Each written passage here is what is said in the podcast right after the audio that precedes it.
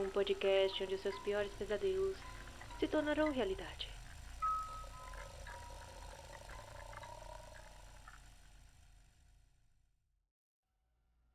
Quem acompanha casos criminais há um certo tempo já deve ter ouvido a afirmação de que o crime perfeito não existe. Entretanto, desde um ponto de vista técnico e histórico, infelizmente existem. Diversos casos de natureza singular se acumulam ao longo da história.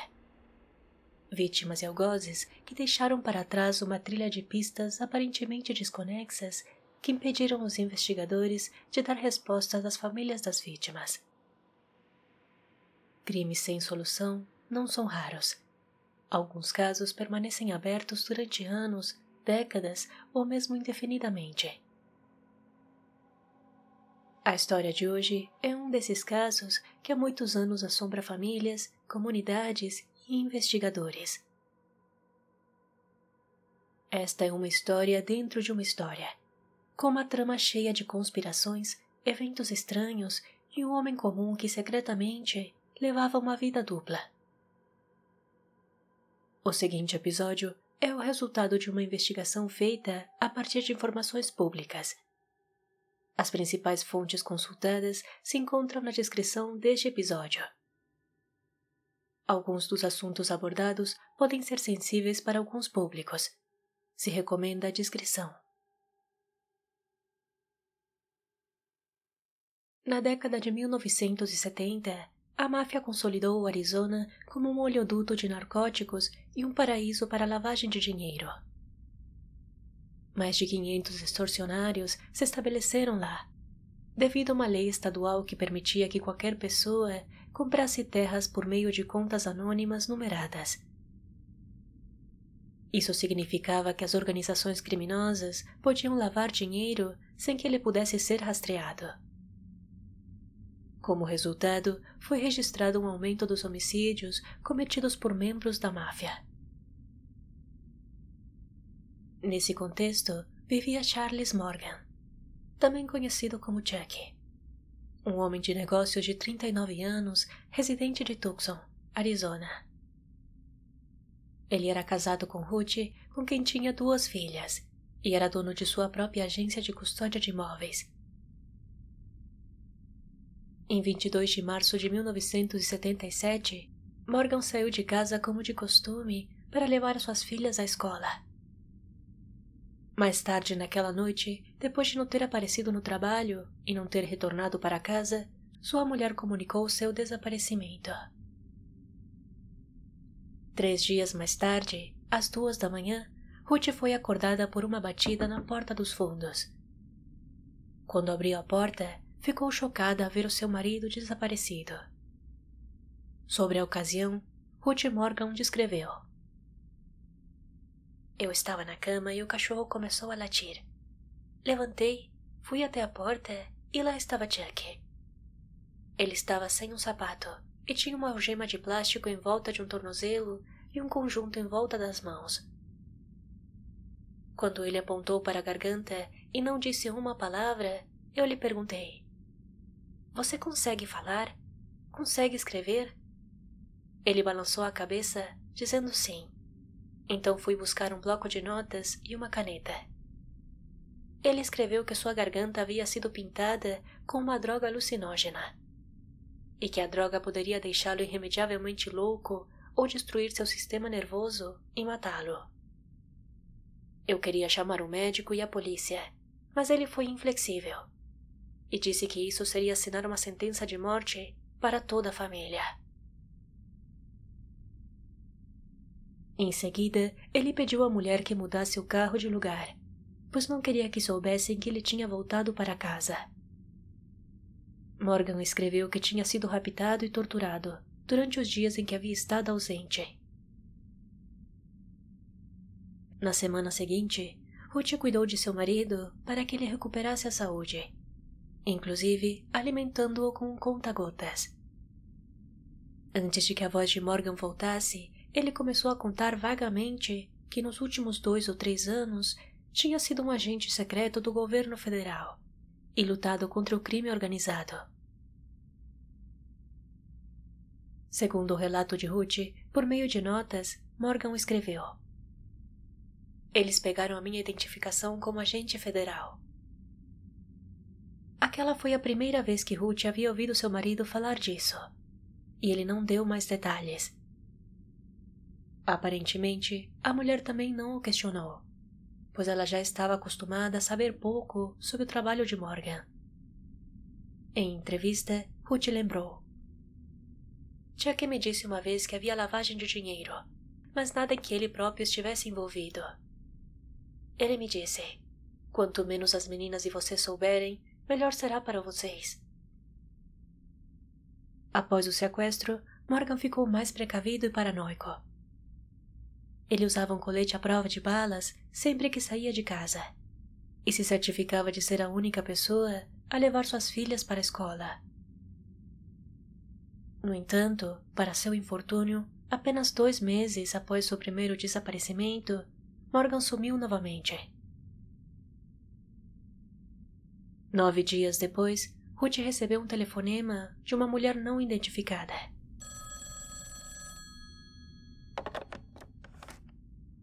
Ruth? Sim? Chuck está bem. Eclesiastes 12, 1 a 8. A passagem bíblica diz em parte: Lembre-se dele antes que você tenha medo de cair e se preocupe com os perigos nas ruas. E você se arraste como um gafanhoto prestes a morrer. Lembre-se dele antes que falte pouco para descer ao túmulo, seu lar eterno, quando os pranteadores chorarem em seu funeral. Pois então o pó voltará à terra e o espírito voltará a Deus, que o deu. Dois dias depois da misteriosa ligação, o corpo de Morgan foi encontrado no deserto. Ele estava caído perto do seu novo Mercury Cougar, 40 milhas a oeste de Tucson. Morgan ainda estava usando seu colete à prova de balas e havia falecido em decorrência de um único disparo a queima-roupa, na parte de trás da cabeça. A bala veio da sua própria Magnum 357 que estava ao lado do corpo. Na cena do crime foram encontrados vários itens singulares, como um pedaço de papel contendo instruções para chegar ao local do crime, escrito com a letra da vítima. Perto do corpo, os investigadores encontraram um par de óculos escuros que não pertenciam a Morgan. No carro da vítima foram encontradas várias armas e suprimentos de munição. Estranhamente, seu carro havia sido alterado para ser destravado pelo para-choque. No banco traseiro, um dos dentes de Morgan estava enrolado em um lenço branco. Não foram encontradas impressões digitais na cena do crime, nem sequer na arma. Curiosamente, foram encontrados vestígios de pólvora na mão de Morgan. Entretanto, ele era destro, e a pólvora estava em sua mão esquerda. Outro detalhe estranho foi que a fivela do cinto da vítima escondia uma faca. E por último, para aumentar ainda mais o mistério, a polícia fez uma descoberta adicional.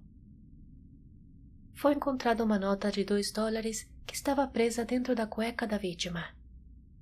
Nela havia vários nomes e alguns desenhos referentes à maçonaria. Sete nomes espanhóis estavam escritos na nota e foram escritos por ordem alfabética de A a G.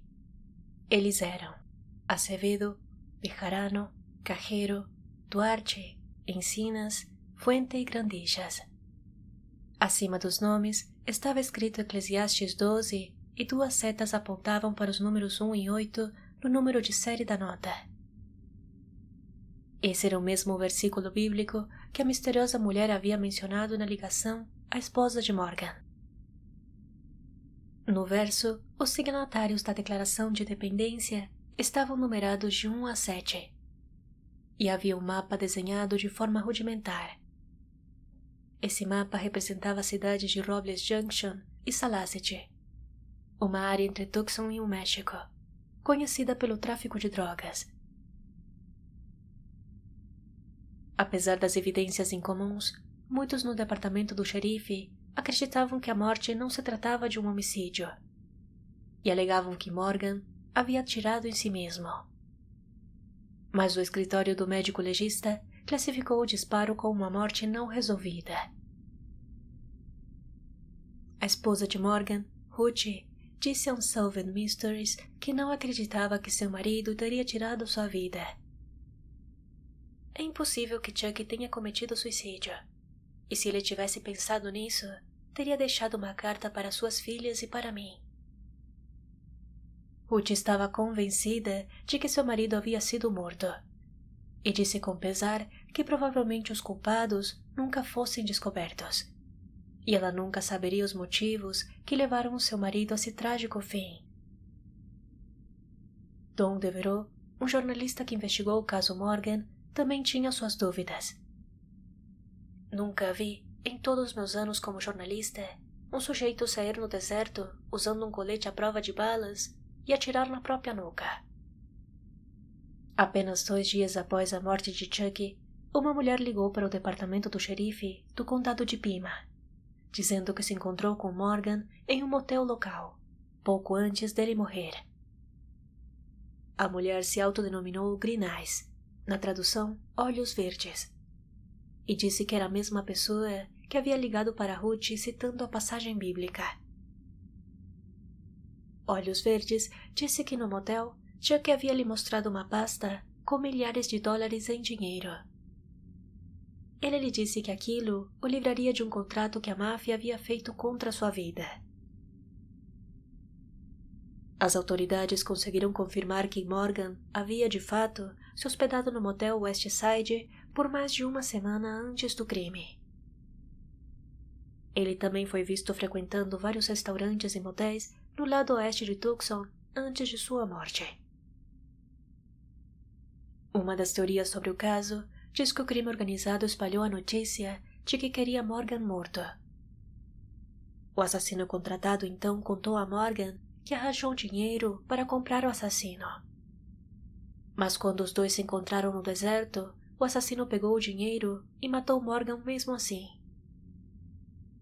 Dom acredita que Chuck pode não ter percebido totalmente com quem estava envolvido. Há uma grande probabilidade de que o Sr. Morgan estivesse de fato fazendo algo com o governo. Acho que ele era um cara extremamente ingênuo em relação a muitas coisas.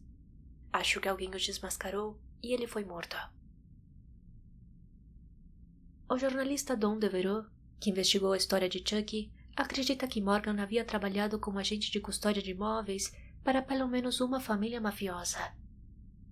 Don acabou descobrindo que Morgan estava fortemente envolvido em lavagem de dinheiro no início da década de 1970. Em 73, Morgan estava usando seu negócio de custódia de imóveis para lavar grandes vendas de ouro e platina. Mais de um bilhão de dólares, principalmente do Sudeste Asiático. Morgan costumava manter registros duplicados dessas transações ilegais, esperando que eles o ajudassem no futuro.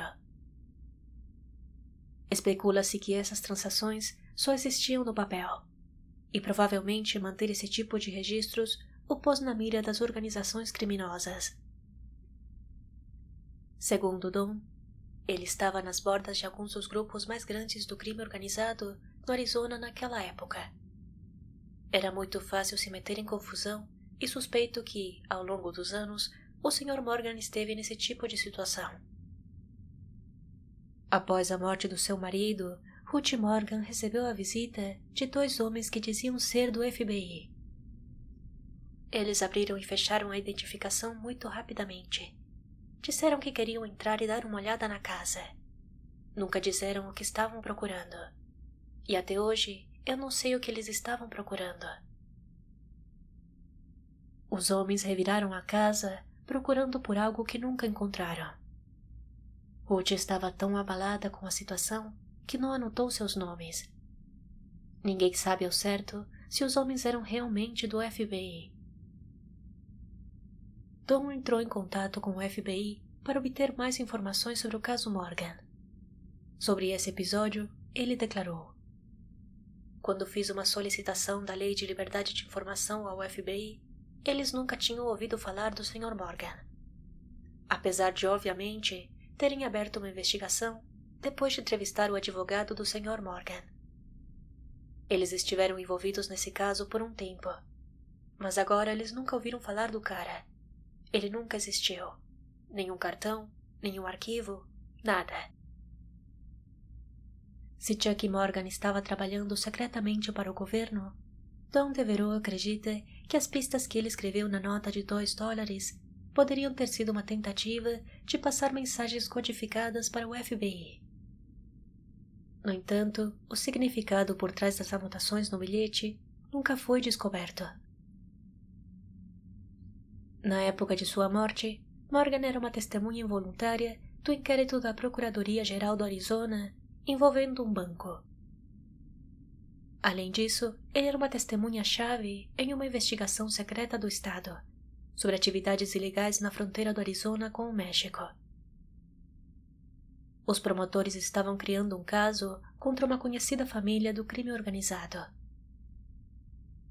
Anos após o crime, Megan Hyde, uma das filhas de Morgan, afirmou que seu pai sabia muitos segredos sobre políticos e empresários importantes de Tucson. E que essas informações teriam sido muito prejudiciais se reveladas ao público. Por esse motivo, teriam mandado assassinar seu pai para proteger os interesses dessas pessoas poderosas. Em 7 de fevereiro de 1990, foi ao ar na NBC um episódio sobre o caso Morgan na terceira temporada da conhecida série Unsolved Mysteries, apresentado por Robert Stack. A série documentava casos arquivados e fenômenos paranormais. No episódio em questão, o jornalista investigativo Don Devereux revelou vários detalhes novos para a época sobre a suposta vida dupla de Morgan. Mas, para surpresa de todos, ninguém sabia que mexer no caso Morgan poderia ser muito perigoso. Três meses após a transmissão, em 14 de maio de 1990, em Phoenix, no Arizona, perto da meia-noite, Doug Johnston, de 35 anos, foi fatalmente baleado enquanto estava em seu carro, dentro de um estacionamento de uma empresa de computação gráfica, onde deveria trabalhar no turno da noite. Johnston havia saído de sua casa às 23 horas em direção ao trabalho e apenas uma hora depois ele foi baleado atrás da orelha esquerda a uma distância de pelo menos 30 centímetros. Ele estava caído sobre o volante, sentado em uma poça de sangue, usando seus fones de ouvido e com música ainda tocando. Os investigadores inicialmente presumiram que se tratava de um suicídio. Mesmo depois de encontrarem uma arma a uma certa distância no estacionamento, sem impressões digitais. Também não havia resíduos de pólvora nas mãos da vítima. Assim como o fato de que ele era destro, mas foi baleado na parte de trás do lado esquerdo da cabeça. Apesar dos estranhos indícios na cena, a morte de Johnston foi considerada indeterminada. A família da vítima e o jornalista Don não concordaram com a tese do suicídio. Familiares e amigos de Johnston o descreveram como o homem mais feliz do mundo pois ele havia acabado de terminar os estudos e conseguido um novo emprego numa empresa local de computação gráfica. Johnston era felizmente casado com uma mulher chamada Denise, com quem tinha uma filha de 10 anos. A família alegou que o homem estava determinado a continuar estudando para poder mudar de emprego e dar uma vida melhor para sua filha e esposa. Antes da sua recente mudança de carreira, Johnston trabalhava como operador de empilhadeira em um armazém de alimentos. O novo trabalho na empresa de computação gráfica era a oportunidade que ele tanto havia esperado. Tom tem certeza de que o homem foi morto por engano, por um assassino que havia sido contratado para matar ele próprio e não Johnston. O jornalista, que havia trabalhado recentemente no episódio de Unsolved Mysteries, onde foi exibido o caso Morgan, dirigia um carro semelhante ao de Johnston. E morava do outro lado da rua do estacionamento onde o crime ocorreu. As casas de Don e de Johnston também eram de estilos semelhantes. O jornalista estava convencido de que o crime se tratava de uma confusão de identidade, pois já havia recebido diversas ameaças por conta do seu trabalho investigativo, que teria incomodado importantes figuras do crime organizado em Phoenix. Seu trabalho sobre o caso Morgan foi entendido como uma espécie de ameaça velada a esses criminosos. Um ano depois, Dani Casolaro, de 44 anos, um colega de Tom que também atuava como jornalista investigativo, entrou em contato com ele. Casolaro queria compartilhar as informações que havia descoberto recentemente sobre o caso Morgan, especialmente sobre as transações que ele havia feito.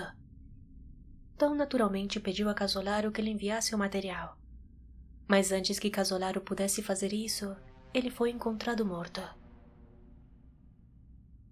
Às doze e meia do dia 10 de agosto de 1991, uma auxiliar de limpeza encontrou o corpo do jornalista em uma banheira de um hotel em Martinsburg, West Virginia. Seus pulsos haviam sido cortados doze vezes com uma lâmina de barbear. A cena era tão horrível que uma das governantas desmaiou ao vê-la. O quarto do hotel estava limpo e arrumado Havia um bloco de notas e uma caneta sobre a mesa. Uma única página foi arrancada do bloco, e nela estava escrita uma mensagem. Aos meus entes queridos, por favor, me perdoem. Principalmente meu filho. E sejam compreensivos. Eu sei lá no fundo que Deus vai me deixar entrar. A família de Casolaro se recusava a aceitar que ele cometesse suicídio, especialmente com uma lâmina de barbear pois ele tinha o medo mortal de agulhas e sangue. A família de Casolaro argumentou que ele havia sido assassinado e que antes de partir para Martinsburg, ele disse ao irmão que recebia frequentemente telefonemas de assédio tarde da noite, que alguns deles eram ameaçadores e que se algo acontecesse com ele enquanto estivesse em Martinsburg, não seria um acidente. Uma vizinha de Casolaro e governanta de longa data Disse ao Trevilla de voz que ela atendeu vários telefonemas ameaçadores na casa de Casolaro no dia em que ocorreu o crime. Ela disse que um homem ligou por volta das nove horas e disse: Vou cortar o corpo dele e jogá-lo aos tubarões. Menos de uma hora depois, um homem diferente disse: Morte. Houve uma terceira ligação, mas Olga lembrou apenas que ninguém falava e que ela ouvia música como se um rádio estivesse tocando. Uma quarta ligação foi igual à anterior, e uma quinta ligação, essa silenciosa, foi recebida mais tarde naquela noite. Pouco antes de sua morte, Casolaro disse às pessoas que estava quase pronto para revelar uma ampla conspiração envolvendo o caso Winslow, o Irão Contra, a alegada conspiração da surpresa de outubro e o encerramento do Banco de Crédito e Comércio Internacional. Devido à controvérsia em torno da morte de Casolaro, as autoridades da Virgínia Ocidental convocaram um inquérito formal que incluiu uma autópsia completa. A autópsia confirmou que a grande perda de sangue foi a causa da morte. Também sugeriu que ele não estava sozinho na hora em que tudo ocorreu, pois foram encontrados estranhos hematomas em seu braço e na cabeça. Além disso, faltavam as pontas de três unhas. A família de Dani soube que o quarto do hotel foi limpo por uma equipe de limpeza profissional no dia seguinte à sua morte. Durante a limpeza, a equipe acabou descartando evidências importantes.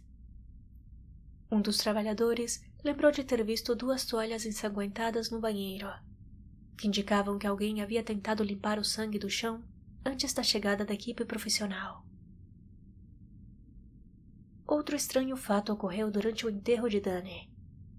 Um oficial militar altamente condecorado apareceu e colocou uma medalha em seu caixão. Ninguém sabe quem ele era ou que ligação ele pode ter com este caso.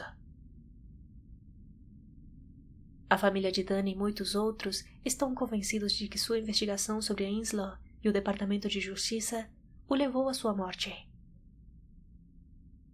Documentos do FBI mostram que alguns arquivos sobre Casolaro estão sendo retidos de divulgação pública, o que é contrariado pelo FBI, que alega que os arquivos estão totalmente desaparecidos.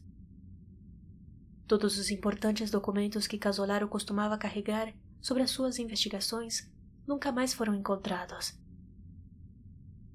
A série Unsolved Mysteries lançou um episódio sobre o caso de Dani Casolaro em 10 de março de 1993.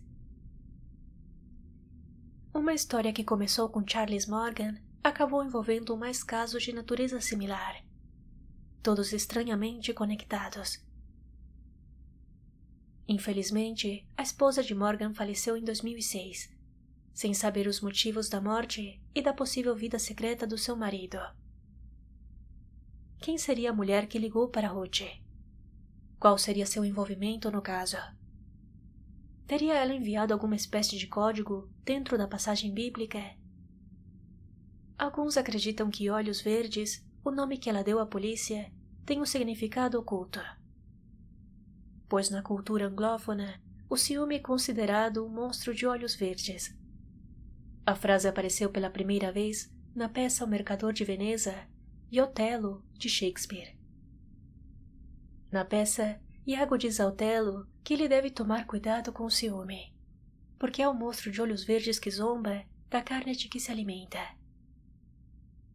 Os olhos verdes simbolizam o ciúme, enquanto o monstro representa os sentimentos que ameaçam tomar conta e enlouquecer Otelo.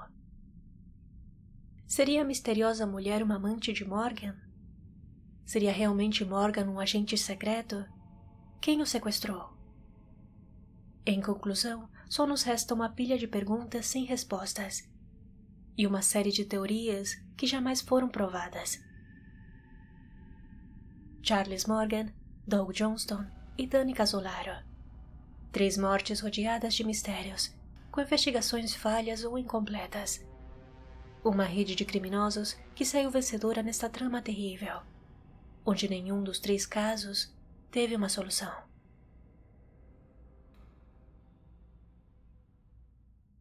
Antes de encerrar este episódio, gostaria de agradecer de coração a Erika Leal pelos seus donativos no aplicativo Orelo. Lá com cada play, você estará contribuindo de forma gratuita. Este podcast tem funcionado de forma independente e é um projeto de uma pessoa só. Produzir esse tipo de conteúdo é muito legal mas demanda bastante tempo e esforço como qualquer trabalho. Sua contribuição me ajudaria muito a manter o podcast em pé, produzir de forma mais frequente e melhorar o equipamento utilizado na produção. Se quiser apoiar este projeto de uma forma mais direta, considere fazer uma pequena doação ao Pix do programa. Verifique a descrição para mais informações. Se você gostou desse episódio, compartilhe com seus amigos não se esqueça de avaliar e me siga no Instagram arroba podcast Pesadelos Reais. Muito obrigada por ouvir até aqui e até o próximo episódio.